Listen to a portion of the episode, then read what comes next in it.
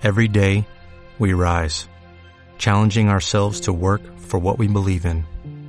At U.S. Border Patrol, protecting our borders is more than a job, it's a calling. Agents answer the call, working together to keep our country and communities safe. If you're ready for a new mission, join U.S. Border Patrol and go beyond. Learn more at cbp.gov/careers. Hola, buenos días, mi pana. Buenos días, bienvenido a Sherwin Williams. ¡Ey! ¿Qué onda, compadre? ¿Qué onda? Ya tengo lista la pintura que ordenaste en el ProPlus app. Con más de 6.000 representantes en nuestras tiendas listos para atenderte en tu idioma y beneficios para contratistas que encontrarás en aliadopro.com. En Sherwin Williams somos el aliado del PRO.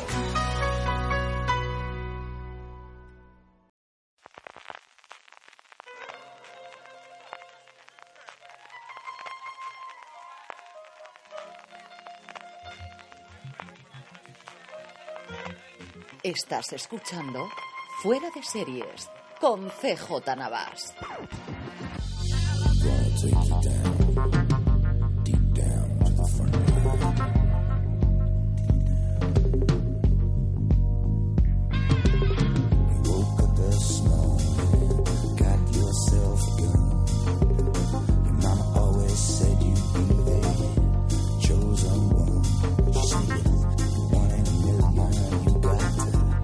Bienvenidos un lunes más a Streaming, el programa de Fuera de Series donde cada semana repasamos las novedades y estrenos más importantes de las diferentes plataformas de streaming y canales de pago. Don Francis Arrabal, ¿cómo estamos? Pues muy bien, un poquito mejor ya de mis mucosidades, así que con, no. con, muchas ganas de grabar streaming. Que lleva dos semanas de convalecencia y ya no tiene que ser un poquito, tío. Pues sigo, sigo, todavía, ¿eh? El Kleenex de momento sigue siendo mi mejor amigo. Bueno, y ahora, ahora enganchamos directamente con las alergias de mayo, que es lo más bonito, y yo, una de mis hijas ya me ha salido alérgica, con lo cual, mira, más cosas marajas y en fin. Esto es no lo que te tenemos. Vamos. Sí, sí, sí, sí, desde luego que sí. Vamos a ir con nuestro programa, como siempre, vamos a repasar inicialmente eh, todas las novedades. Vamos además a hacer la recomendación justo al final de las, de las series, pero yo creo que al final eh, vamos a intentar decir de todo lo que hemos comentado de las distintas plataformas y cadenas de cable, cuál es el estreno que a nosotros personalmente nos atrae más, aparte de que alguna cosa, momento circunstancialmente recomendamos otra cosa porque lo estamos viendo en este momento y, no podamos aguantar el decirlo. Seguiremos después con nuestro Power Rankings, que le preguntaba yo a Francis esta semana cuánta gente está respondiendo y tenemos más de 100 personas todas las semanas que reina el Power Ranking, Francis. Pues de momento unas 150 personas más o menos están mandando semana a semana eh, sus series favoritas, esas series que están viendo en las diferentes plataformas de streaming, así que ya el sondeo de fuera de series eh, empieza a tener cierta relevancia, ¿eh? porque oye, que 150 personas estén votando las series que están viendo, sí que nos da una medida aproximada. Yo creo que ya de hecho tenemos más votantes que, que las que lo de las encuestas de, de esto de, de la televisión española, que no me sale el nombre. Uh -huh. ¿Cómo se llama es posible, yo, eh, cantar media será, Eso, ¿no? cantar La- la que media, ¿no? todos los- Sí, tenemos más, más encuestados que, que ellos decodificadores de estos de cantar media. Ya, aquí es cierto que me sale el espíritu que al final, bueno, yo estudio tres años de estadística y, cada vez que decir una de estas cosas tengo que decir, no es nada científico, pero es eso, es la opinión de 150 oyentes, eh, lectores y ahora también espectadores eh, del canal de YouTube. Y aprovechamos ya para decir también los patrocinadores de esta semana de Fuera de Series. Esta semana Fuera de Series está patrocinado en primer lugar por Expreso a Westworld, programa que hemos fichado para la cadena de Fuera de Series. Muchos de vosotros lo iríais en su primera temporada, el programa de Richie Fintano y de María Santonja de Fanslands, de Fanfiction, en el que comentan todas las semanas y desgranan todas las teorías, todo lo que ha ocurrido en cada uno de los episodios de Westworld y que ya podéis encontrar tanto en el canal de Fuera de Series de, eh, de podcast tradicional como, y aquí viene el segundo patrocinador, el canal de YouTube de Fuera de Series. Fuera de Series.com eh, tiene su propio canal de YouTube que podéis encontrar simplemente buscando Fuera de Series en YouTube o en youtube.com barra Fuera de Series y la primera incorporación que tenemos regularmente todas las semanas es el mismo Expreso a Westworld que estamos grabando en el nuevo estudio y que va a ser el primero de otros muchos programas que vamos a tener en nuestro canal de podcast, Francis.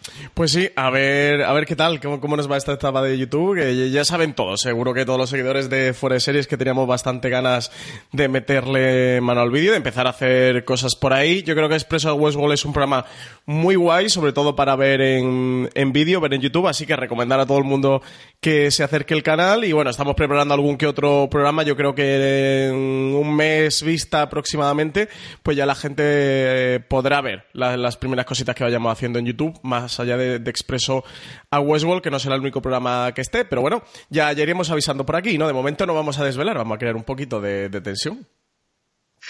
Terminaremos el programa con nuestros Power Rank después de los Power Rankings con las preguntas de los oyentes. Tenemos muchas preguntas, gracias a que cada vez nos contestan más eh, preguntas en el Power Ranking, donde siempre hay un apartadito para hacer estas preguntas. Tenemos bastantes cosas que comentar, pero ya sin dilación, vamos con las noticias de la semana y tenemos una de estas noticias de dos plataformas. Hay dos plataformas de las que se ha hablado relativamente bastante esta última semana. Una, YouTube Red, con el estreno de Cobra Kai, una plataforma que sigue sin estar disponible en España, pero sí se pueden ver al menos los dos primeros episodios que están en abierto a través de YouTube. Y la otra plataforma que está viendo a ver qué ocurre con ella, si sale o no sale, que es Facebook Watch, que ha fichado ni más ni menos que a Catherine Zeta-Jones. Pues sí, Facebook Watch está... Pues porque, porque, se creen Apple aquí también. han empezado a sacar proyectos a mansalva. Uno de los que ya empieza a sonar más fuerte es Queen America, que va a estar protagonizado por Catherine Zeta-Jones. La, la, plataforma ya ha encargado una temporada de 10 episodios de esta serie y Catherine Zeta-Jones va a tener su primer papel eh, como protagonista en una serie de televisión. Ya la pudimos ver el año pasado en la serie de Feud, Beth and Joan, pero tenía un papel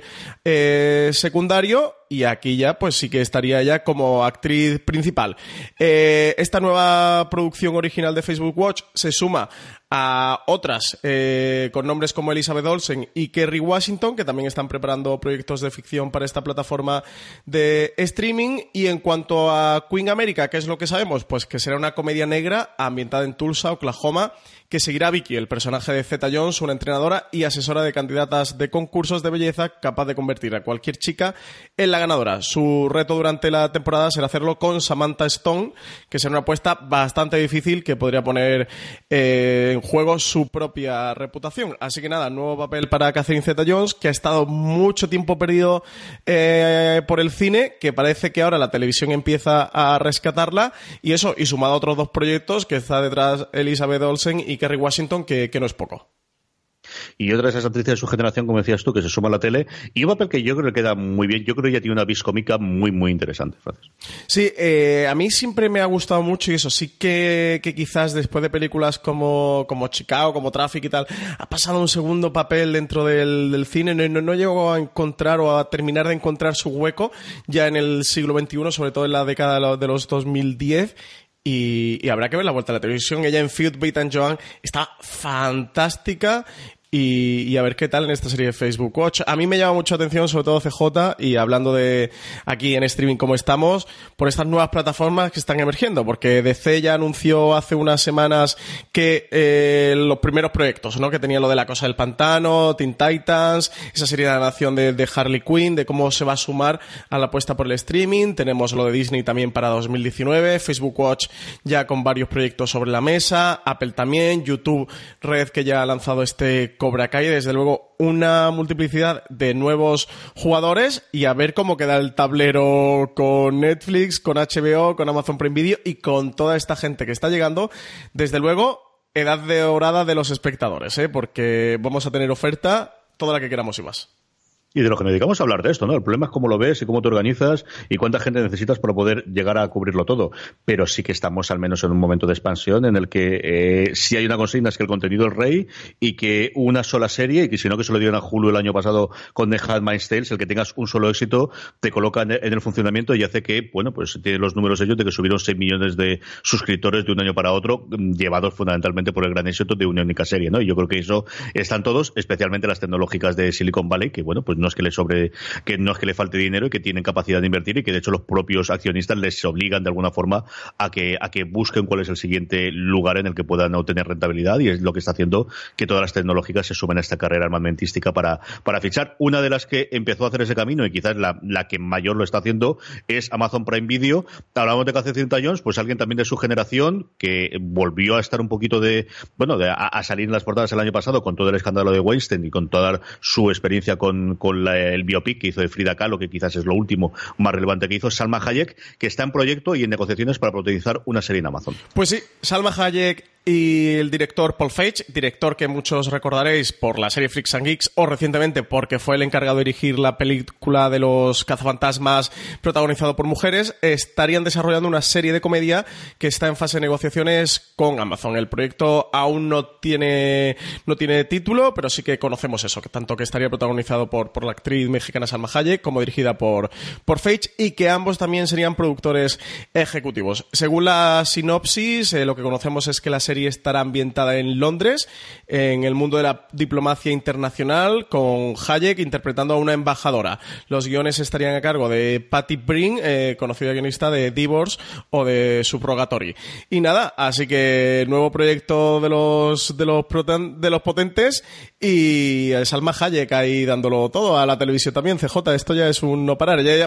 yo recuerdo que hace unos años, un par de años, nos planteamos los artículos estos de directores que se han pasado a la televisión, de actrices que se han pasado a la televisión. Pero ya es que no tiene sentido, ya la lista es mm, absolutamente permeable, ¿no? Ya, ya se mueven en ambos mundos con total facilidad. Sí, yo creo.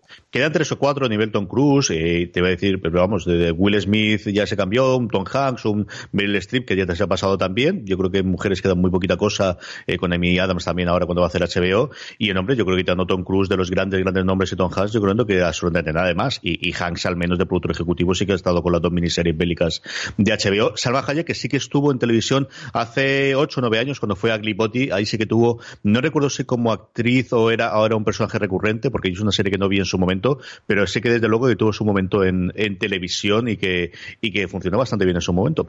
Eh, la otra noticia que nos, bueno, pues eh, por un lado una de una arena, eh, American Ghost se confirma que no llega hasta el año que viene, que no llega hasta el 2019, pero sí que a través de su nuevo y flamante productor ejecutivo, después de la espantada de los dos productores de la primera temporada, eh, Neil Gaiman, hemos visto ya un primer vistazo a su segunda temporada. Pues sí, Neil Gaiman enseñó a través eh, de su cuenta de Twitter. También, si buscáis en foreseries.com está la noticia, podéis ver el tweet que puso el propio Neil Gaiman novelista de la, de la novela que adapta este American Gods de título homónimo y también productor ejecutivo de esta serie The Stars que en España se puede ver a través de Amazon Prime Video. Bueno, parece que tras la complicada transición que, que ha habido de la primera a la segunda temporada con los dos showrunners, Michael Green y Brian Fuller, que decidieron abandonar la serie por falta de entendimiento creativo y sobre todo por el presupuesto con el que iban a contar con, eh, en la serie con esta segunda temporada, porque parece ser que en la primera se gastaron todo lo que tenían en el presupuesto de estar y mitad más, pues bueno, resulta que eh, al final eh, la segunda temporada no se estrenará hasta 2019, se retrasa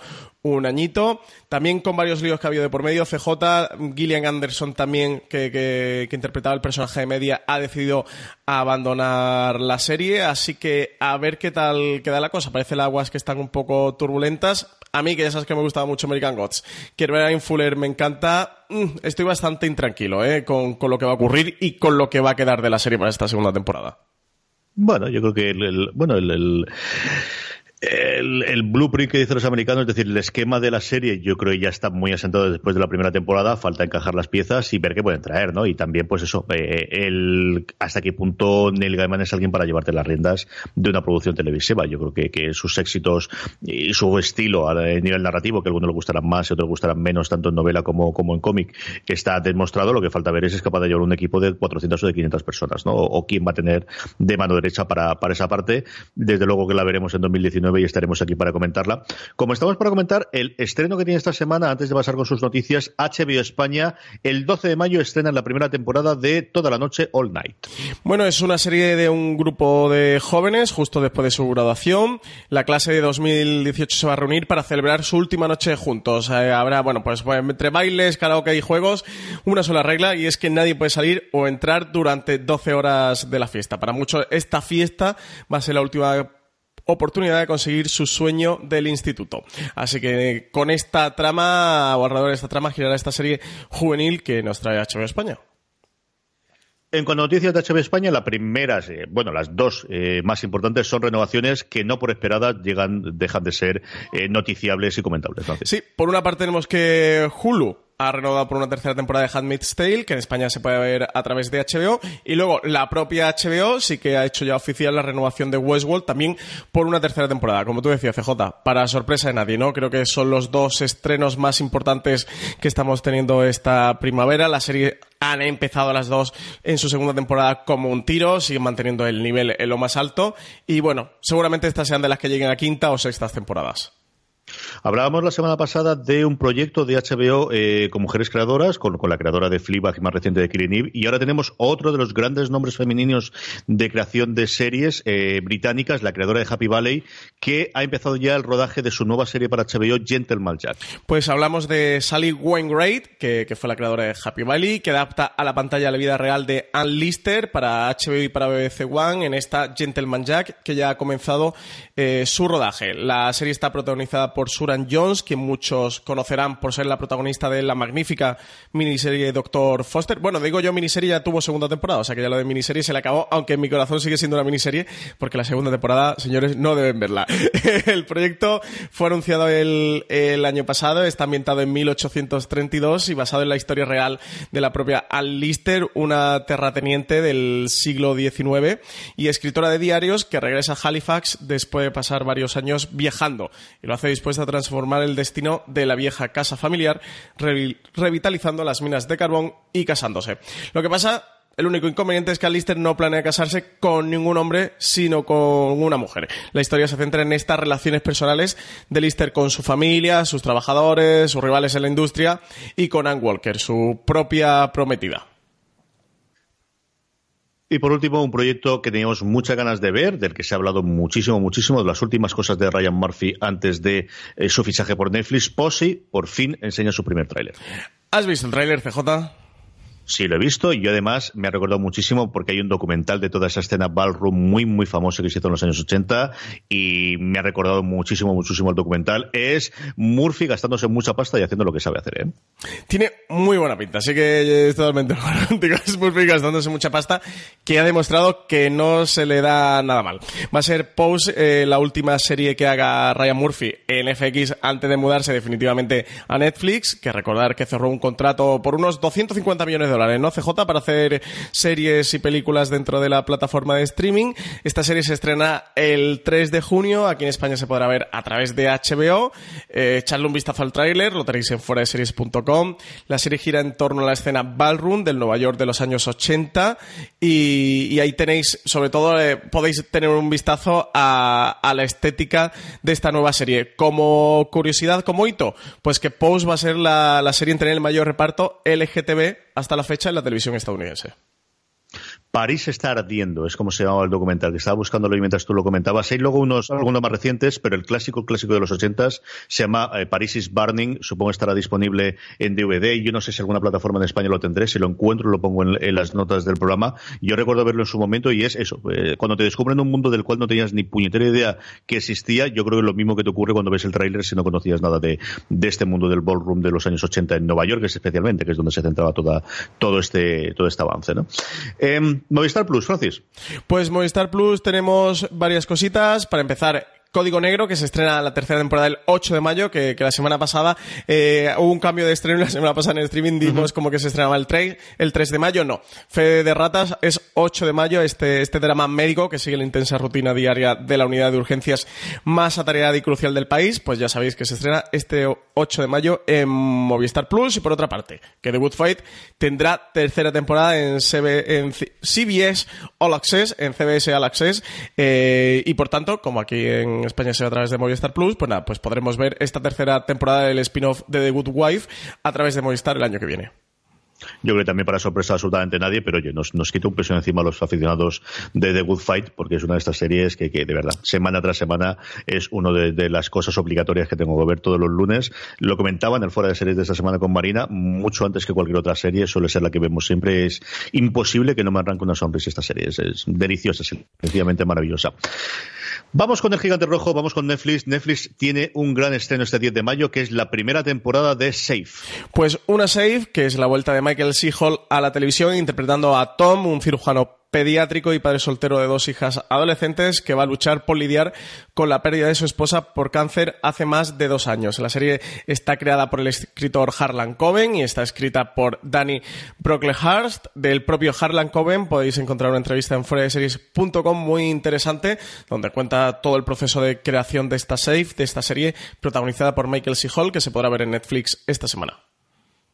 Y tendremos más cosas de ella porque eh, Marina estuvo visitando a los dos protagonistas en, Londres eh, hace no demasiado tiempo, así que más contenido tendremos tanto en texto como posiblemente también en audio. Yo creo que la gran sorpresa que tuvimos de Netflix esta semana ha sido, eh, bueno, de la nada salió una renovación de Arrested Development para una quinta temporada y lo que es más extraño todavía, un nuevo montaje de esa hasta cierto punto malograda cuarta temporada.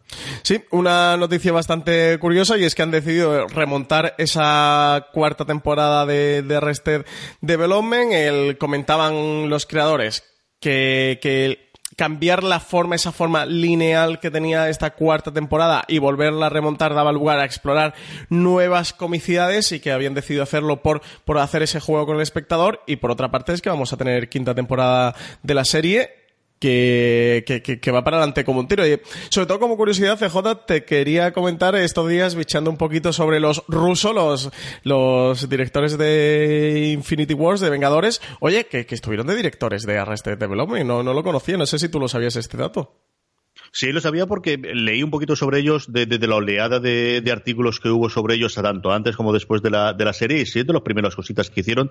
No recuerdo qué otra serie también hicieron, pero sí, sí, sí me recuerdo haber visto que, tenía la parte de Arrested Development, que en su momento fue uno de los grandes bombazos de Netflix de resucitar series. Yo recuerdo leer las críticas de dejarla, bueno, no está mal del todo, y poco a poco eh, fue perdiendo muchísimo adepto y la gente hablaba bastante mal de, de cómo había quedado esa cuarta temporada y quedaba la esperanza de que una nueva, que ellos siempre se han dejado de querer, tanto como los, los actores de si logramos cuadrar las agendas, nos lo pasamos muy bien junto grabando y nos encantaría hacer. Y yo creo que ellos no quedaron satisfechos con el resultado y a ver si con este nuevo montaje que yo no he tenido la oportunidad de ver todavía, pero que tenéis ya disponibles en Netflix, bueno, pues le dan sobre todo un algo adicional para esa posible, esa posible no, esa próxima quinta temporada.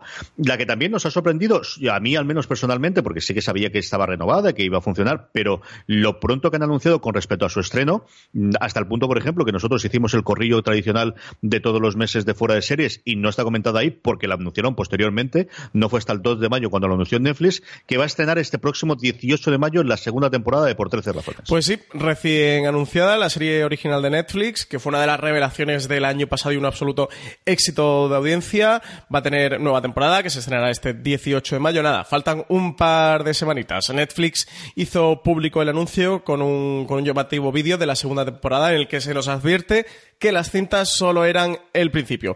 La segunda temporada arrancará retratando las consecuencias que tuvo para el resto de personajes la muerte de Hannah. El Instituto Liberty High deberá prepararse para ir a juicio pero alguien quiere impedir que la verdad sobre la muerte de Hannah se conozca. Una serie de fotografías Polaroids serán el nuevo detonante que guiará el misterio, al igual que lo eran las cintas de vídeo en la primera temporada. Para ver este vídeo, como siempre, podéis pasaros por fuereseries.com e informaros sobre esta segunda temporada de Por 13 razones. Y CJ, me hacía mucha gracia si en la primera temporada se ponían el reto de destripar el caso con cintas de vídeo, que otra cosa hay así para tirar, ¿no? Que sean unas Polaroids. Oye, bien jugado. Mis dieces para los creadores de, de Por 13 razones.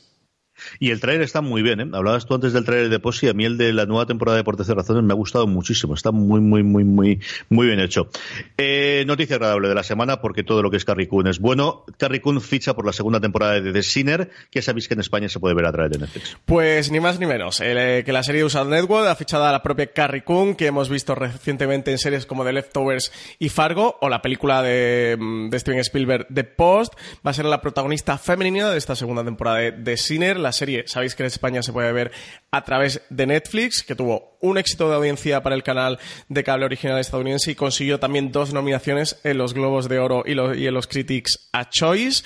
El pasado mes de marzo, USA Network confirmó que habría nuevos episodios y continuaría con el personaje de Bill Pullman como protagonista, que ya sabéis que es ese detective eh, que teníamos en la primera temporada que acompañaba a, a Jessica Bill. Jessica Bill ya se retira como protagonista de la serie, la que sustituye Carrie Coon, aunque sí que continuará como productora ejecutiva. En cuanto al papel que va a interpretar Carrie Coon, bueno, pues sabemos que, el misterio eh, va a girar en torno a una serie de oscuros secretos que, suceden en la comunidad y, que al cruzarse con esta enigmática mujer que interpreta a Carrie Coon, pues será una de las piezas claves en la resolución del caso que va a interpretar el detective de Bill Pullman. Una Carrie Coon que curiosamente también lo hemos podido mm, oír, mejor que ver, como próxima Midnight en la película de los Vengadores, en versión original, la que pone la voz de ella, que es un personaje fundamentalmente con, a base de ordenador, quien pone la voz es Carrie Coon. Por último, de una renovación como la de Sinner a una más que posible cancelación, Unbreakable Kimmy Smith, podría terminar en su cuarta temporada.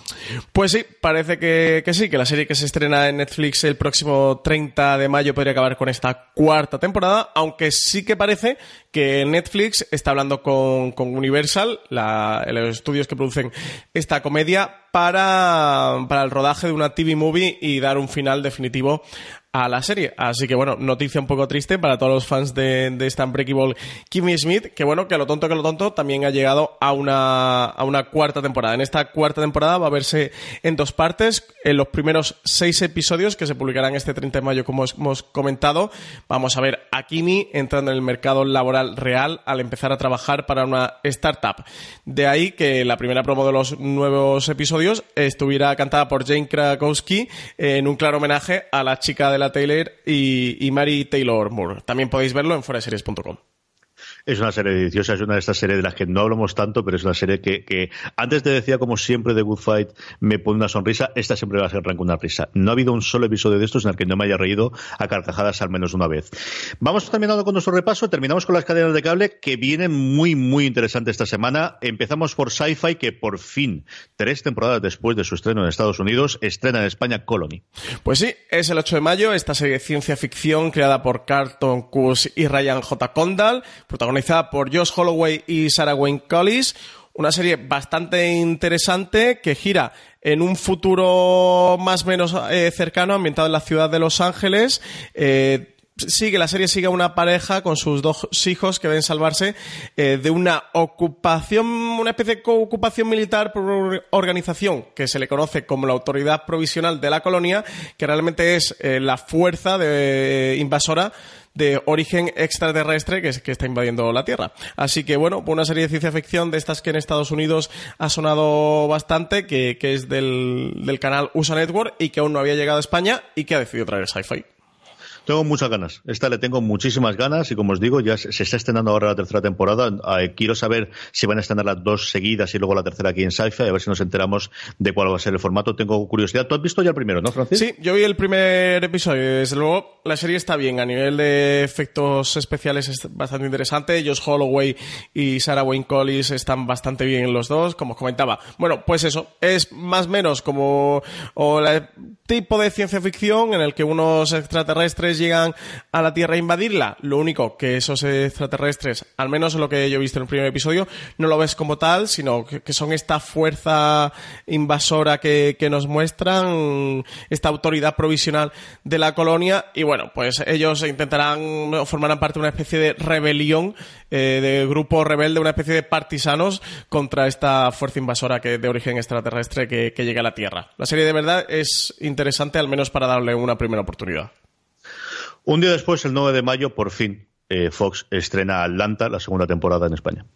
Pues eh, serie protagonizada por Donald Glover, eh, creada por Donald Glover, que en Estados Unidos lo ha petado absolutamente con esta segunda temporada, pero sobre todo, CJ, quería que me hablaras de ella porque tú sí que la estás viendo ya. Yo creo que es la mejor serie de la temporada.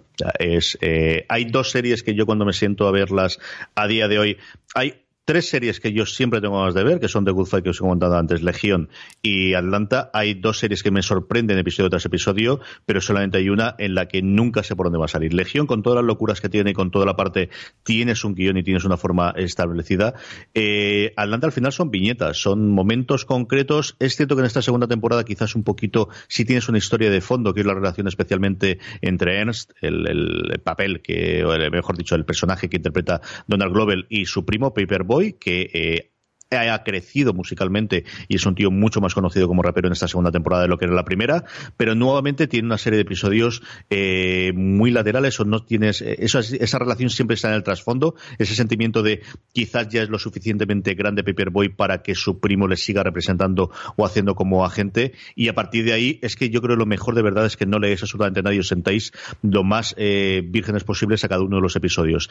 Teddy Perkins para mí es el episodio de la temporada, es el sexto, séptimo, si no recuerdo, a, día de, en este preciso instante. Es el mejor episodio que yo he visto de televisión durante este 2018 y la temporada en conjunto. Me falta ver cómo termina Legión, posiblemente, evidentemente, cuando termine Westworld y cuando termine The Handmaid's Tale, pero como obra completa a día de hoy, en el que solamente me falta por ver el último episodio, es la serie con la que yo más he disfrutado en este 2018. Es absolutamente imprescindible.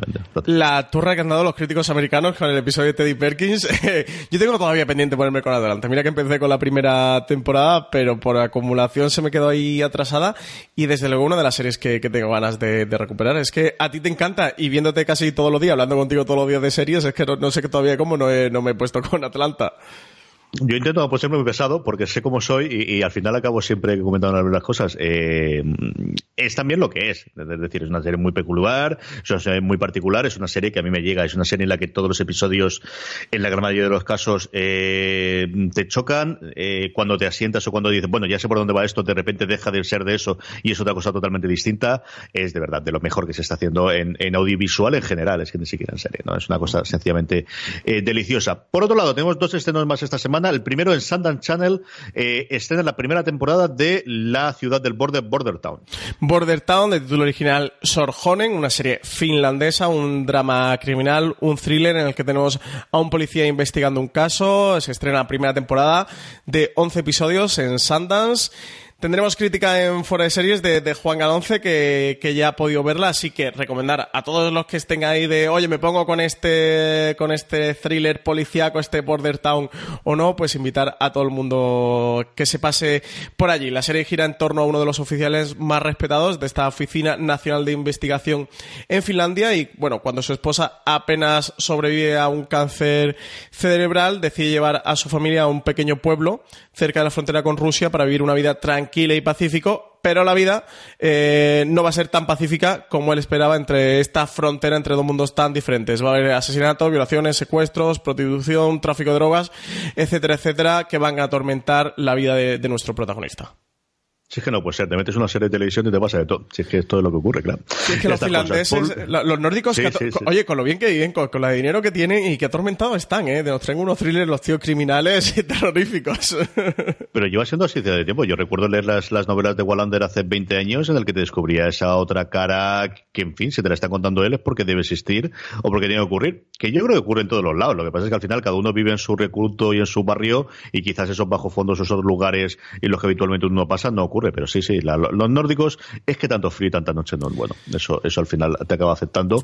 Por último, 13 de mayo, Cosmo estrena una nueva serie, eh, París, etcétera, primera temporada. Pues una serie ambientada en París, un drama romántico protagonizado por cinco mujeres, donde en el reparto destaca Valeria Bruni Tedeschi. Estas cinco mujeres van a vivir en la ciudad del amor con vidas diferentes y se van a enfrentar a los problemas y las experiencias cotidianas. Estas cinco mujeres no van a tener sus historias relacionadas entre sí, aunque puede que sí que surjan encuentros fugaces en esta ciudad de París. Como os comentaba, una comedia romántica que constará de 12 episodios de 30 minutos cada uno, que promete retratar a París como una ciudad tan bonita como la que es y desde luego una, serie curiosa de, bueno, estas series de eh, que cruzan personajes con historias diferentes que vamos a poder ir viviendo, estas cinco vidas paralelas que van a ser muy diferentes dentro de una misma ciudad como es París.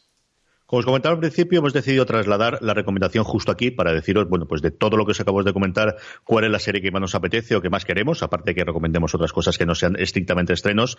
De todo lo anterior, Francis, ¿qué es lo que más te apetece? Pues mm, fíjate que tengo mucha curiosidad a París, etcétera, sobre todo por el ver el retrato de este París, eso que prometen, pues, pues ponerlo todos los planos más bonitos de Torre Eiffel, del barrio latino, del Arco del Triunfo y de todos esos lugares tan bonitos que tiene París, pero creo que sería Atlanta el estreno del que tengo más ganas, sobre todo para ver si recupero esta primera temporada y me pongo la segunda. Y es que sobre todo eso, de Teddy Perkins, se han hablado tantas maravillas y todos los críticos prometen eh, que, es el episodio del año, que desde luego no, no, no puedo resistirme al hype que me han creado con Atlanta. Yo, evidentemente, tengo que, ya me habéis oído hablar antes de, Atlanta, me parece lo mejor del año, así que, bueno, pues quedaría muy mal que no la recomendase. También de Good Fight, aprovechando que tiene la renovación por la tercera. Pero si tengo que darme con la que tengo curiosidad, desde ese punto de vista, de la que más ganas tengo de ver eh, nueva este año, esta semana es Colony, que no la he llegado a ver hasta ahora. Tenía la esperanza siempre desde que la trajese alguien aquí, y ahora que por fin Sci-Fi la trae el 8 de mayo, yo creo que va a ser el momento de acercarme ellos dos. Pues eso, tanto por Perdidos como por eh, Prison Break, le tengo mucho cariño a los dos protagonistas a los dos actores eh, protagonistas, especialmente a Holloway, que me parece es un tío que podía tener una carrera muy interesante y se ha quedado ahí un poquito parada después de, de, su de estar en Lost. Y, ya sabéis que yo soy muy fácil con la ciencia ficción, así que esto va a ser muy sencillo. Veré Colony, seguramente lo comentaré aquí la semana que viene. Vamos, después de tener nuestra agenda y nuestra recomendación de la semana, ahora ya sí con el Power Rankings, como os comentábamos al principio, las series más vistas por la audiencia de fuera de series durante la última semana, recopilada a partir de más de 50, 150 encuestas que nos han rellenado. El enlace para rellenar las encuestas lo tenéis siempre en fuera de series.com y la forma más sencilla para que no se os pase es uniros a nuestro grupo de Telegram, telegram.me barra fuera de series. Si estás escuchando esto en el móvil es fácil. Saca el móvil, busca en Telegram, escribe directamente navegador telegram.me barra fuera de series, te lanzará directamente Telegram si lo tienes instalado, si no, te indicará que, que, la, que la instales, es un programita de conversación muy similar a WhatsApp, pero con muchas más funcionalidades, que nos permite, por ejemplo, tener estos grupos de conversación, porque ahí Marina todas las semanas cuando elabora su Power Rank, cuando hace eh, la recopilación de todos los de todas las puntuaciones, eh, cuelga siempre y avisamos que ya está disponible la encuesta para la semana siguiente. Vamos con el 10 al 1 en el que tenemos importantes novedades, incluso un nuevo ganador. El décimo, con una entrada nueva, vuelve otra vez a la lista Trust de HBO España. Pues una Trust que ya acaba de emitir su séptimo episodio, que entra en la recta final de, la temporada de esta miniserie, contando la historia de John Paul Getty, de ese multimillonario un poco excéntrico al que le secuestran su nieto, John Paul Getty tercero. CJ, ya sabes que yo es una de las series que recomiendo, que creo que se debe estar viendo, serie creada por Danny Boyle y décima posición, último puesto para Trust. Y junto con ella, una serie que cae tres puestos sobre la anterior, estrenada por AMC, que vino en el mismo momento que vino Trust, y que yo creo que está ocurriendo algo más, eh, algo también similar, ¿no? Se ha perdido mucho en la conversación. De Terror ocupa el noveno puesto de la lista. Pues también le quedan tan solo tres episodios para terminar su primera temporada. Yo necesito retomarla. Mira que cree hype por aquí en fuera de series sobre The Terror, pero por una cosa por otra. se, me ha quedado y colgado un par de episodios tres y tengo que ponerme al día, tengo que hacerme maratón. A ver cómo continúa de terror. De todas formas, CJ, lo que yo te comenté al principio, ¿no? Creo que de terror sí que le ha pasado que es una serie quizás demasiado oscura, difícil un poco, quizás inaccesible para convertirse en un éxito y también lo que se merece, ¿eh? porque la producción es brutal. O sea que creo que de terror debería estar mucho más arriba y tener más seguimiento y levantar más ruido del que está levantando. En el octavo puesto, otra serie emitida en España por cadenas eh, de cable, eh, en este caso Fox Life, es la que tiene esta verdadera maravilla y última temporada ya de The Americans, que ocupa el octavo puesto de la lista. Pues tan solo cuatro episodios para acabar temporada de Americans. CJ, se, nos acaba ya también esta, esta sexta temporada de Americans, ¿eh? Y lo que se está hablando en Estados Unidos de ella, ¿eh?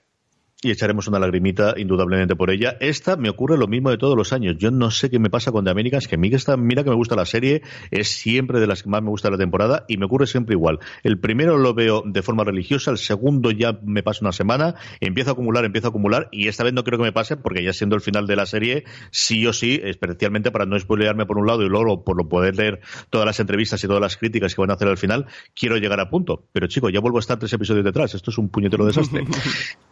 En la siguiente, en el séptimo puesto, curiosamente, la única serie de Netflix que está en nuestro top 10, está en nuestro Power Rankings, una serie que em, acaba de emitir a la Netflix después de que se emitiese durante eh, este primer trimestre del año en Estados Unidos, eh, The Alienist, el alienista, cuya crítica podéis ver en Fuera de Series escrita por Juan Galonce, que para él es uno de los estrenos del año, nos lo comentaba Francis a mí a finales de la semana pasada, que sube un puesto con respecto a la semana pasada y se queda, como os comentaba, en el puesto número 7. Pues serie de thriller policial interpretado por Daniel Brühl y Luke Evans, una serie con una producción acojonante que viene desde TNT Estados Unidos, que ha traído aquí a España Netflix. Yo creo que también CJ uno de los estrenos más interesantes de estas últimas semanas. A ver si nos ponemos los dos con ella. ¿eh? Yo solo eh, me he puesto con el primer episodio, desde luego tengo muchas ganas de continuar.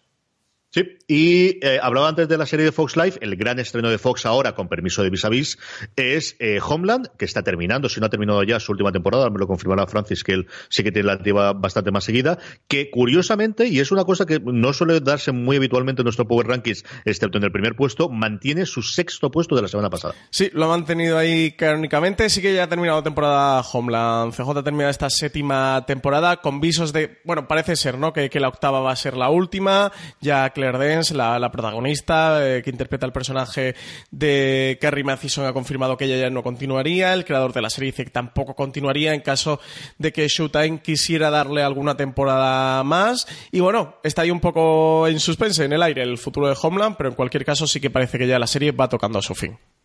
Yo, si tengo que apostar a día de hoy, diría que no confío, que no sigue adelante. Veremos ahora en la época de Afronso, especialmente cuando sea las presentaciones de las cadenas eh, ante los medios durante junio que tengan la TCA, que es cuando se reúnen en Pasadena, en California, con todos los eh, periodistas eh, americanos, tanto estadounidenses como canadienses, las distintas cadenas y hacen, porque esto va a ser una pregunta segura y alguna respuesta tienen que tener. No sabemos si definitiva o no, pero seguro que alguna respuesta tendrá.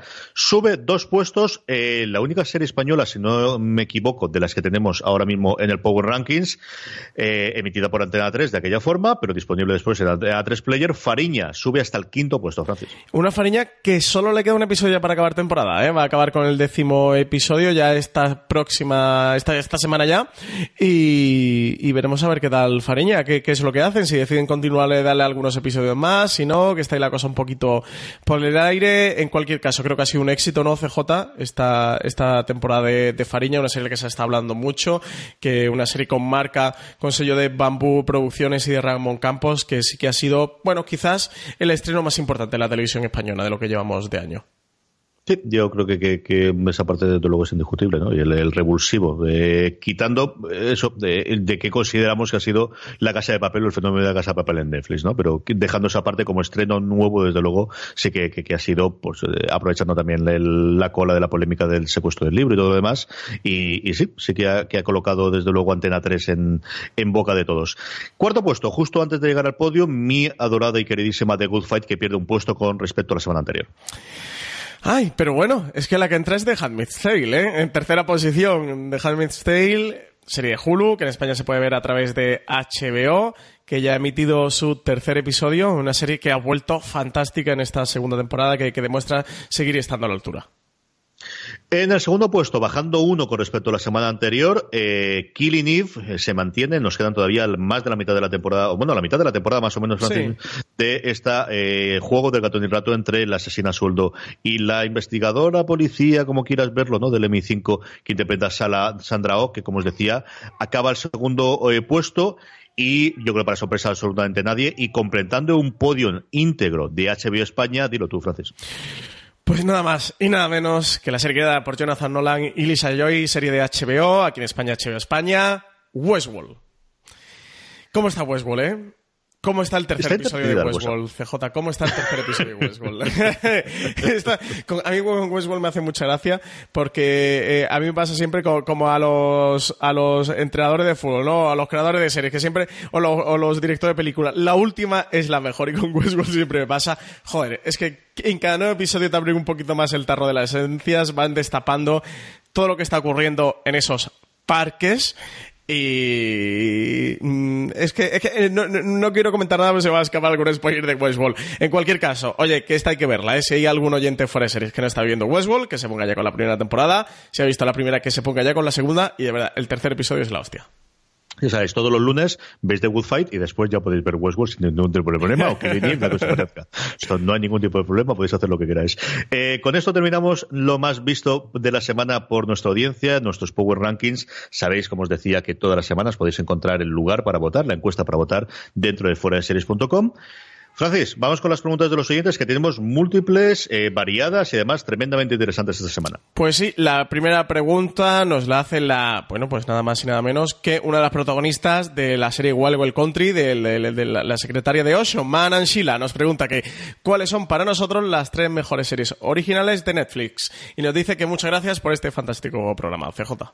Tú, tú, tú empieza con el troleo este de los nombres que pasas tú, la, la, que nos vengan aquí de nombres inventados, la que vamos a tener en los próximos días. En fin.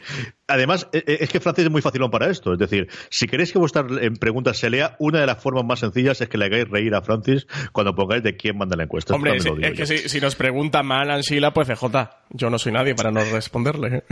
También os digo que solamente sirve una vez. Es decir, próximas veces que pongan mandar Ansila. Hay que reinventarse, sí, sí, hay que reinventarse. Pero jugar con estas cosas que al final el que selecciona las preguntas es Francis y para estas cosas es bastante más fácil que yo. Cosas, vamos a ver. Aquí lo de siempre es que es una serie original de Netflix, ¿no? ¿Y cuánto dejamos? Y como me gusta trolear a Francis, pues puedo decir. Ya me vas a hacer más, trampa, ¿no? a ver, venga. Venga, Cuéntame. Cosas que sean sí, sí o sí eh, series originales, es decir, que Netflix tenga los derechos internacionales en todo el mundo, los 182 países, si no recuerdo mal, que ellos tienen derecho de emisión. Para mí son The Crown, Black Mirror, a partir de la tercera temporada de la que ya tiene los derechos, excepto que las dos primeras eran Channel 4, ¿verdad, Francis? Eh, sí, ¿no? Sí, no, sí, sí, sepa, sí. Seguro de una BBC, no recuerdo si era Channel 4 o era alguno de los otros canales británicos, Black Mirror y Bojack Horseman. Para mí, esas son las tres mejores series. A partir de ahí, si por series originales podríamos entender, en el caso nuestro, que solamente se pueden ver a través de las plataformas en España, yo añadiría, porque también las tengo muy recientes, conforme han terminado, The Good Place y Star Trek Discovery y a lo mejor podría salir Black Mirror o a lo mejor podría cambiar más. Pero de tres, y vamos a eso, que es lo que va a obligar Francis, The Clown, Black Mirror y Bojack Horseman. Ay, menos mal, menos mal que, que, que ha hecho de freno mano, ¿eh? Porque The Good Place, Star Trek Discovery todavía te a decir la casa de papel, ya acabo eh, Bueno, tras esta provocación tremenda que me hace CJ nada más con las series originales de Netflix, ostras, es que vaya tela con lo de la serie original de Netflix. A mí un tema que me enerva bastante porque tiene una cara impresionante. Yo les defiendo a capa y espada, creo que lo hacen muy bien. tiene una jeta, porque al final, ellos, para el público para el que dicen esto de serie original, no es ni para ti ni para mí, que sabemos cómo funciona la industria y cómo va el tema de acuerdos, lo que quiere la gente es ver eso y que sea Netflix la casa de papel, Netflix la casa de papel, tío, y lo han conseguido, ¿eh? Sí, sí, sí, lo que pasa es que al final eso es una engañiza. Bueno, Netflix en la casa de papel, a partir de la segunda temporada, sí, pero ostras, que es que esto, que, que cualquier serie que, que compren, que yo tenga los derechos de estreno, le pongan el serie original, ostras, tío, cambiarle el original, di, eh, esta serie es mía para el mundo entero, pero no me digas original porque todo entendemos o sobreentendemos que original es que es tuya de origen, que la has creado. Pero, pero bueno. que no es una cosa para ti, que es una cosa para mi madre. Ay, que no, que ese es una labor de marketing para mi madre. Y eh, yo lo hace muy bien. Ya que lo cogeremos más o menos nosotros. Ya pues tienes razón, sí.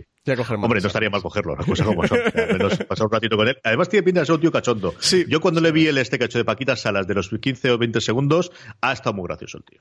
Ha estado muy gracioso diciendo torreznos con su acento de, de California, está muy bien.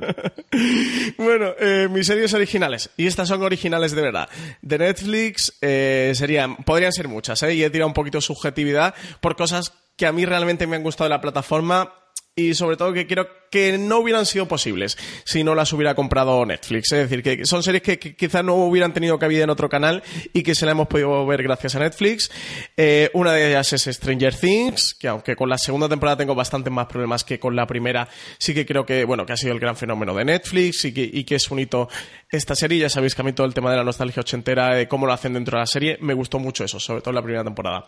La segunda que he escogido es Daredevil, la serie de, de Marflix, de este acuerdo entre Marvel y Netflix, sobre todo primera temporada de Daredevil. Yo con la segunda también tengo bastante más problemas que con la primera. Con la primera me parece una de las cosas más maravillosas que he visto en los últimos años y de hecho tengo como tarea por eh, revisionármela estos días. Quiero aprovechar ahora CJ que este mayo viene la cosa medio medio, que tenemos uh -huh. algunos huecos y volverme a ver esta primera temporada de Daredevil porque es que me, me encantó. Y la otra es Master of None, que sí que tiene dos temporadas absolutamente deliciosas, creada y protagonizada por Aziz Ansari, también creada por Alan Young, que tiene algún papelito pequeñito dentro de la serie. Y de nuevo, creo que es una de estas series que si no hubiera sido por Netflix no hubiera tenido cabida en, en otro canal y que la hemos podido tener gracias, gracias a la plataforma.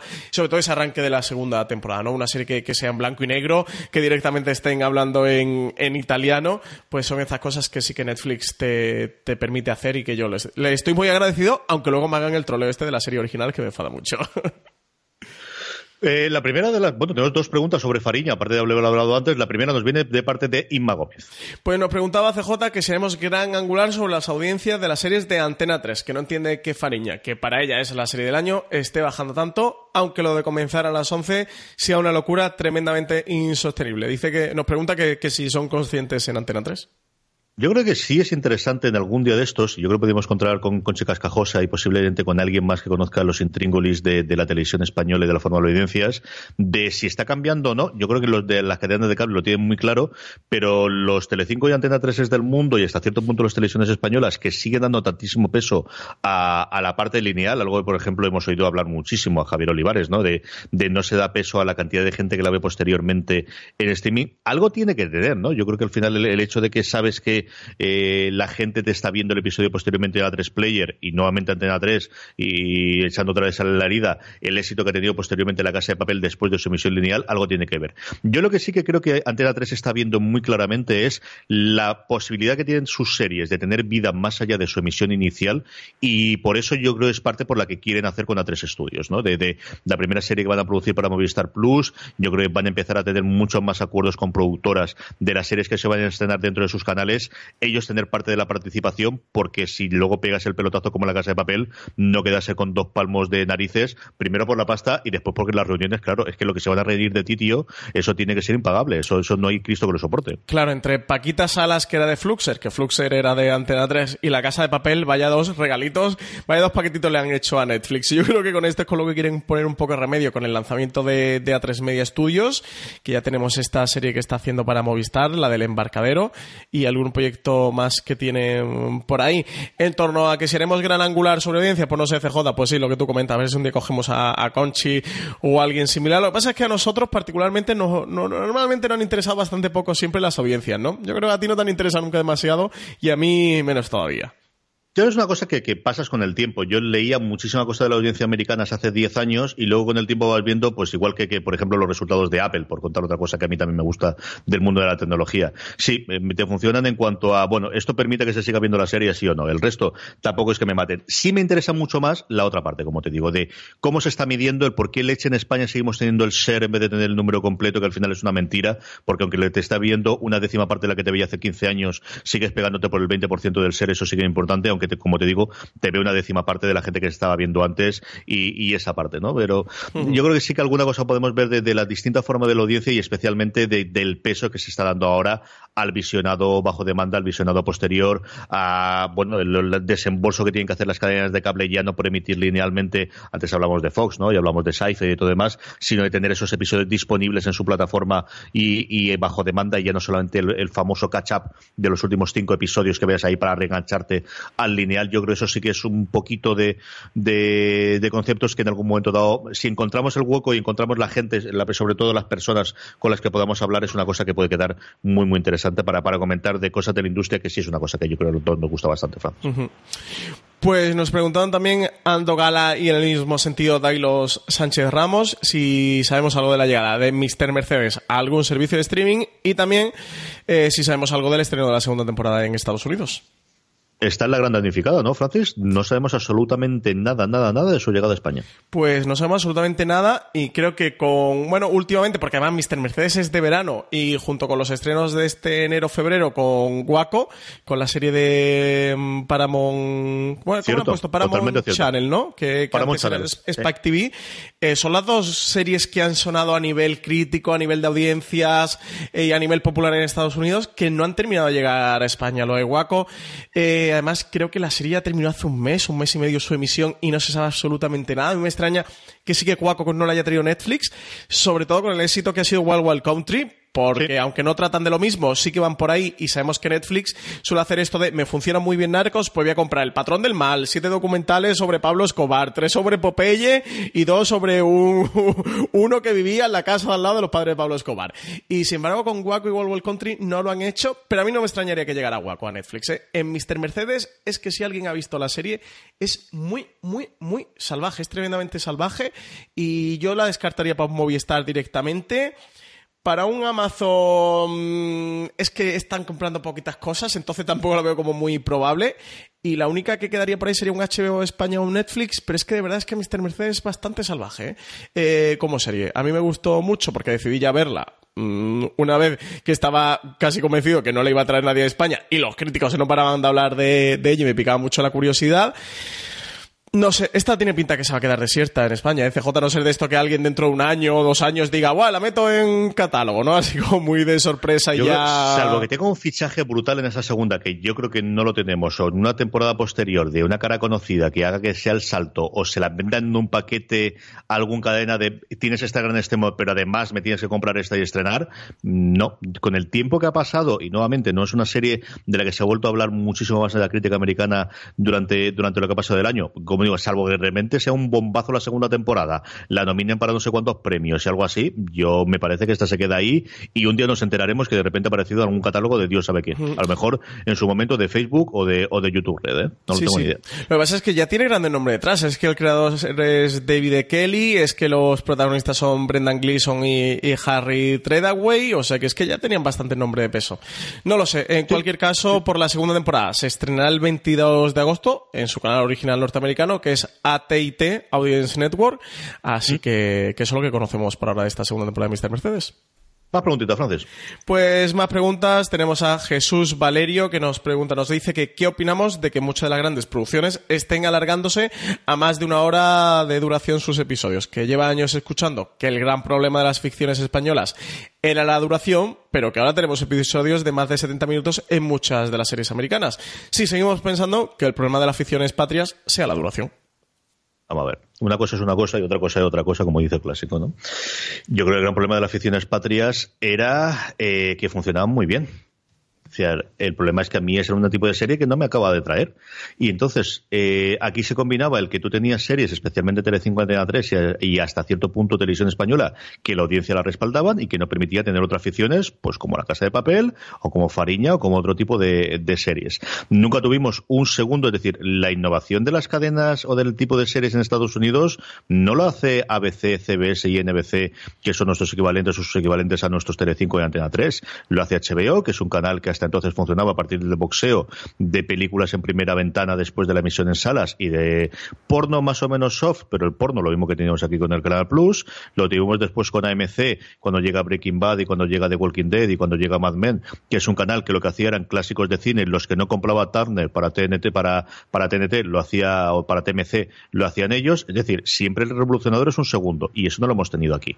Entonces, eh, el problema son de 70 minutos, el problema de los 70 minutos, y esto ya no es que lo digamos nosotros, es que estamos tú y yo cansados de que nos digan guionistas, es cuando yo tengo una historia de 40 minutos y me obligan a meter siete tramas paralelas en el que tiene que tener protagonistas de 80 años a 14 años, en el que tiene que hacer la gracia cualquiera de ellos y el que sí o sí hay que largar las 70 minutos para meterle calzador dentro de, de una parrilla estándar y pensando que esto es un episodio que tiene que ir a una determinada hora para cubrirme todo el prime time español, que es también una pequeña locura, desde las 10 y media hasta las 12 de la noche o en su momento desde las 10 hasta las 11 y media pasadas con anuncios en España. Eh, a mí me repatía en determinados momentos esta manía que tiene últimamente los, especialmente HBO y hasta cierto otro punto cadenas americanas. Yo recuerdo Sons of Anarchy que le daban rienda suelta a Carl Satter y se cascaba episodio de 90, episo- de 90 minutos. No por sistema, sino porque creía que la serie lo corría. Wild One Country tiene episodios de 70 episodios, de 70 minutos todos los episodios, que creo que no hace, no tiene ninguna necesidad y hemos tenido otros, pues Juego de Tronos se nos va a ir a hora y media cada uno de los episodios de la última temporada, lo tengo casi seguro.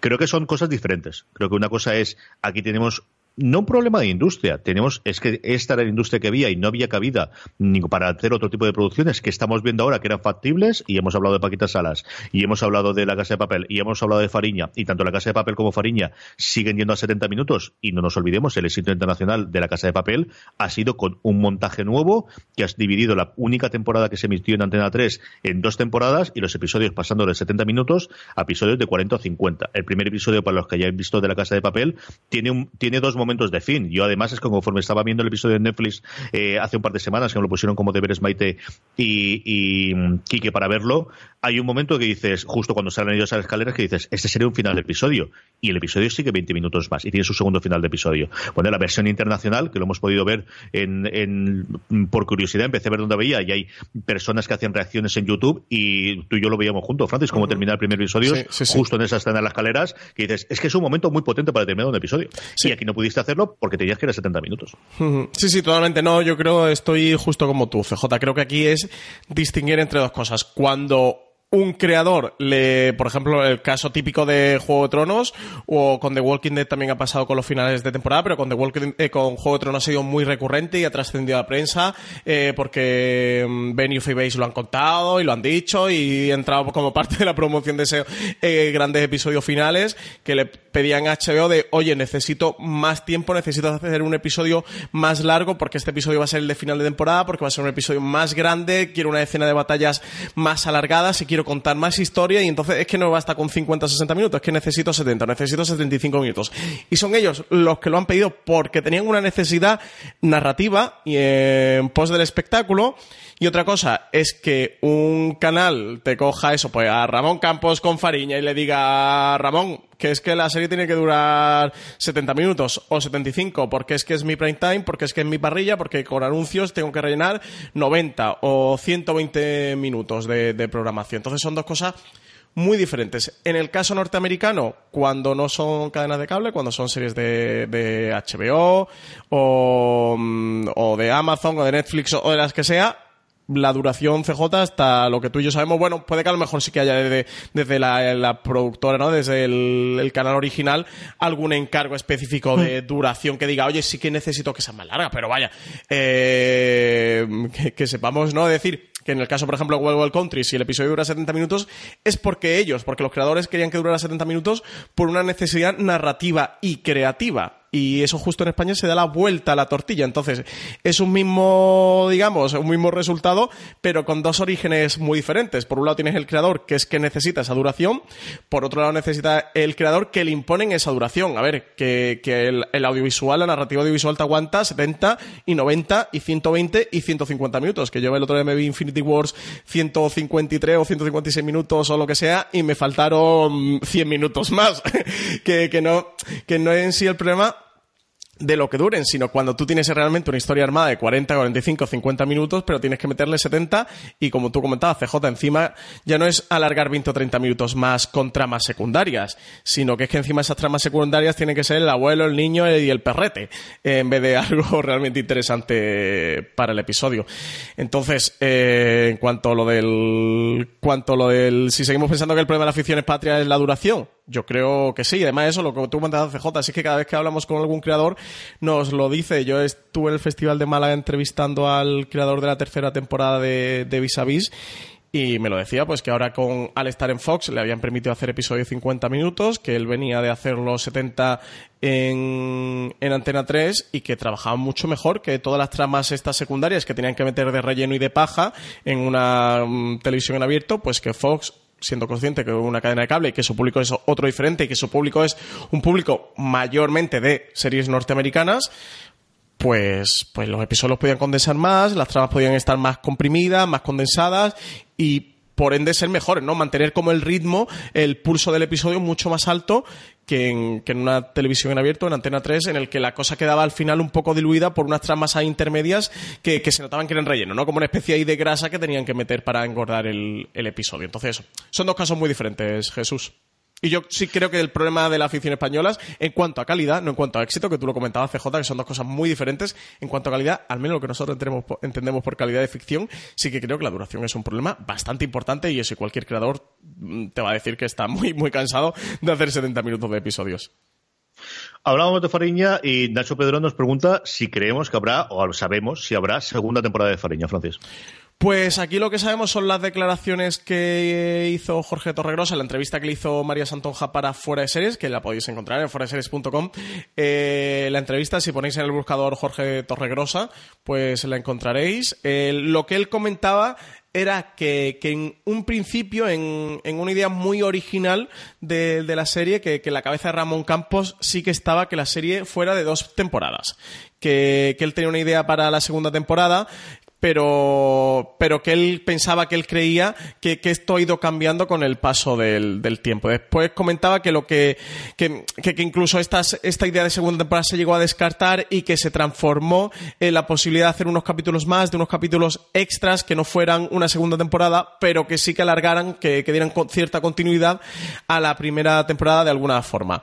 Eh, él comentaba que el marco temporal de la serie que, que estaba marcado desde el primer episodio y que era muy claro, que era la Operación Nécora, que iba del año 81 al 90 y que son los episodios del 1 al 10 y que todo acabaría ahí, pero bueno, pues que, que también que, que, estos narcotraficantes, estos señores que protagonistas de la serie, que seguían acaparando portadas y que seguían de plena actualidad y que, él creía que, sí que se podían contar más historias eh, eh, de ellos a través de, de, Fariña.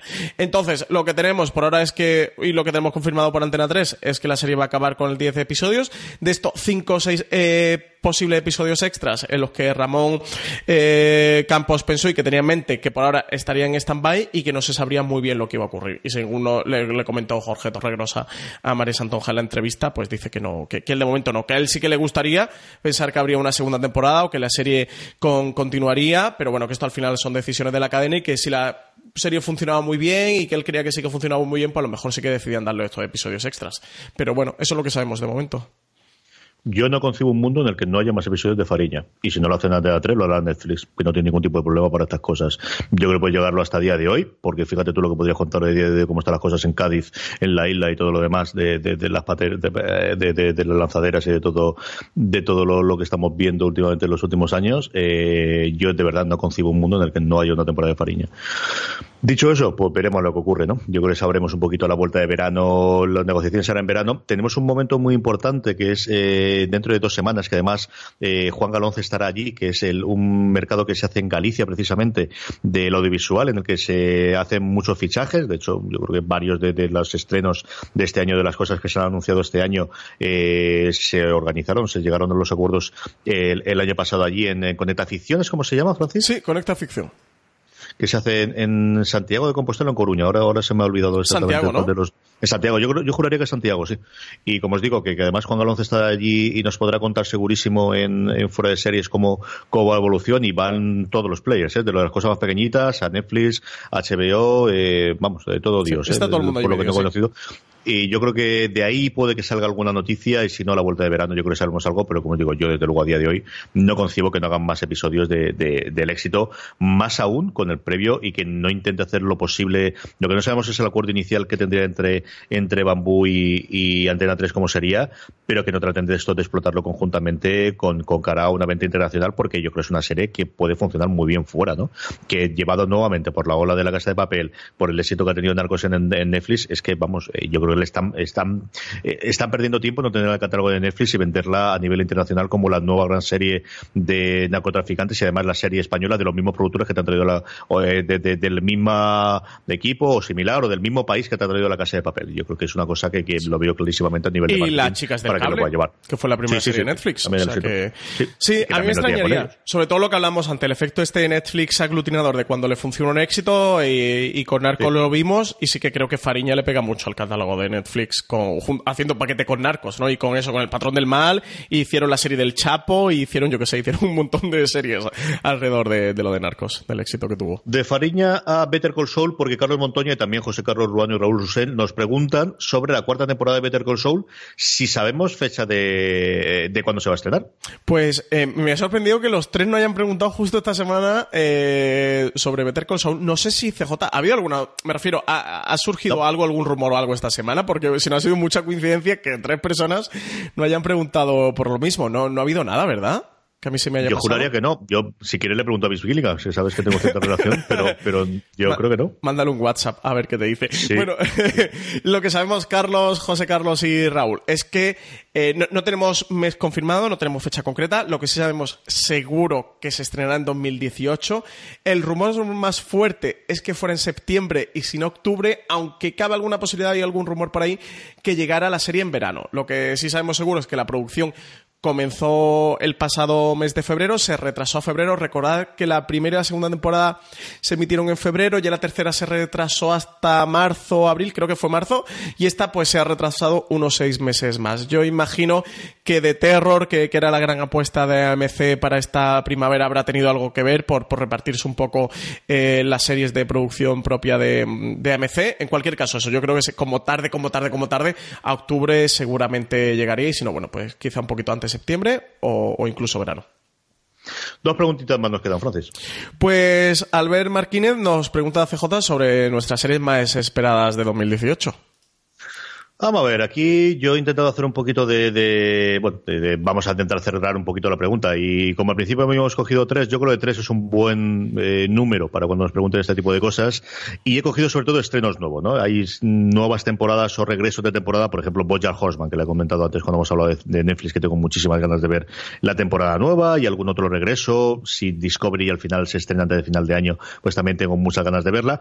Pero para mí, y por contar tres y además de sitios distintos, por uno y por hacer algo español, que de verdad que tengo muchas ganas de ver qué puede hacer Paco León con ella, Arde Madrid. Me, llama muchísimo la atención, creo que es un proyecto muy personal, un no sé si le va a dar un tono como un Master of No, no exactamente qué peso va a tener él interpretando la serie, pero tengo muchísima curiosidad por ver qué puede hacer Paco León con su Arde Madrid. Por otro lado, Castle Rock, eh, Hulu yo creo que está en un momento eh, maravilloso en Estados Unidos, eh, hay un par de episodios escritos por Mark Bernardin, que es un tío que me gusta muchísimo, que hace con Kevin Smith todas las semanas su programa Fatman on Batman hablando de cultura y, bueno, es una de las cosas eh, que yo veo todas las semanas en YouTube y es uno de los guionistas de esta serie antológica del universo de Stephen King que yo creo que le va muy bien al mundo de Stephen King, ¿no? que al final mm, se alargan demasiado de, las ocasiones sus ideas y que a veces no las termina bien, pero como punto de partida, como premisa y como relatos cortos, yo creo que es un grandísimo escritor. Y luego tengo mucha curiosidad, es cierto que no solo por la serie, sino por el envoltorio, porque va a ocurrir con ese, como comentaba Francis al principio del programa, DC Universe,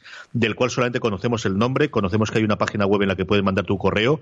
Yo tengo mucha curiosidad por ver si solo va a ser audiovisual, es decir, tanto el catálogo clásico de DC, que tiene maravillas como las series animadas clásicas de Batman y de Superman, de estas series nuevas, y qué ocurre con los cómics, porque alguno de los rumores es que va a ser un paquete que te adjunte algo similar a lo que ocurre con Marvel Unlimited, es decir, cómics hasta hace cuatro o cinco meses de ahí adelante, atrás, y aquí el catálogo es, pues tírate para atrás, 90 años con Superman, 75 años con el mundo de Batman y de Wonder Woman, fácilmente disponibles para que puedas verlos, y, este de aquí que sirve una suscripción para mí absolutamente necesaria, como también lo es Marvel Unlimited. Entonces, de esas series, especialmente la de la Costa del Pantano, y por qué no decirlo de Harley Quinn, eh, nos llegará antes de la de Titanes, pero yo creo que esas dos son las que más, de las cosas que más me apetecen, si llegan dentro de 2018, que al menos la de Titanes sí que nos habían confirmado que llegaría en este 2018. Pues mis tres series más esperadas son The Ballad of Buster Scruggs, que es una serie antológica eh, de western que, que va a estar escrita, dirigida y producida por los hermanos Cohen. Ya sabéis que para mí los hermanos Cohen son de lo más importante que hay en el cine actual, así que me apetece mucho ver eh, que hacen con esta, con esta serie antológica de western en, en, televisión y con Netflix. Además, la serie está coproducida por Anapurna Televisión, que Anapurna también el cine es de los estudios más importantes que hay. Va a estar protagonizada por James Franco, Liam Neeson, Brenda Gleeson, Zoe Kazan. Así que nada, un, una serie desde luego que, que, me despierta mucha, mucha curiosidad y mucho interés. Luego tengo también la de The Romanovs, esta vuelta de Matthew Weiner a la televisión con estos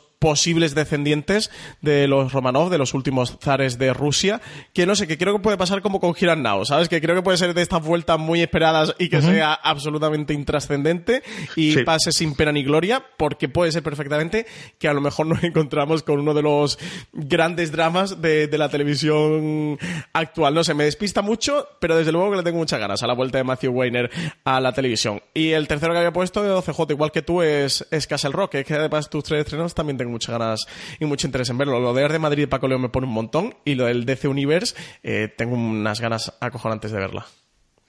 Última pregunta de nuestro querido inigualable PJ Cleaner, que nos pregunta sobre Westworld, Francis. Pues nos dice que aunque obviamente en eh, Fenómeno Fan nunca alcanzará Juego de Tronos, pero sí que opinamos que Westworld está sentando las bases para ser el nuevo book insignia de HBO y quizás una de las series referencia de la ciencia ficción como lo fue en su época Battlestar Galactica. Y nos dice que nos vemos en los bares. Pues sí, PJ, a ver si nos tomamos una caña. Yo creo que Masa Galáctica, yo creo que intentan tener el fenómeno de perdidos con todo el tema de las intrigas y todo el tema de las teorías y es una serie muy para Reddit y muy, una serie muy para comentar.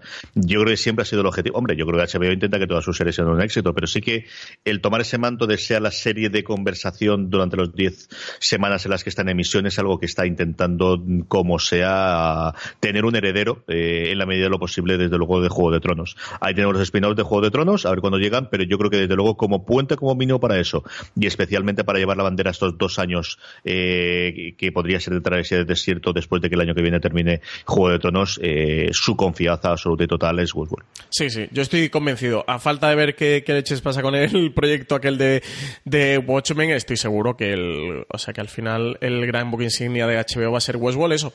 Quitando Watchmen y lo que ocurra con Watchmen y lo que ocurra con los spin-offs de Juego de Tronos, que sí que es verdad que si funcionan bien pueden enterrar o, medio enterrar a, a Westworld. También estamos CJ en una HBO que tiene algunos estrenos, bueno, me interesantes al año, pero que prácticamente tiene a Juego de Tronos y el año que no ha habido Juego de Tronos es porque ha tenido Westworld, que si no, no hay otra serie eh, puntera, ¿no? O que ocupe ese lugar de la conversación y, sí que Westworld creo que más o menos lo está consiguiendo salvando las distancias. Y sí, es que para mí Westworld más que la nueva Juego de Tronos es la nueva Perdidos, es la esa serie de la que estamos todas las semanas con las teorías, metiendo los foros, buscando, bicheando, viendo artículos sobre esa pista que no han dejado, esa migaja de pan a donde nos puede, nos puede llevar. Pero bueno, sí que creo que tiene esos mimbres de crear un universo particular, un universo propio, con mucha mitología que, que realmente engancha a los fans y lo haga identificarse con una serie.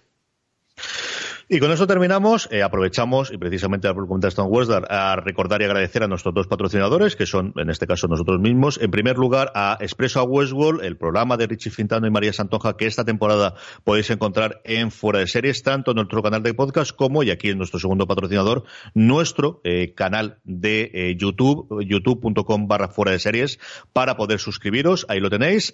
Francis, volvemos la semana que viene. Pues hasta la semana que viene, CJ. A todos vosotros, querida audiencia, gracias por estar ahí y recordad, tened muchísimo cuidado.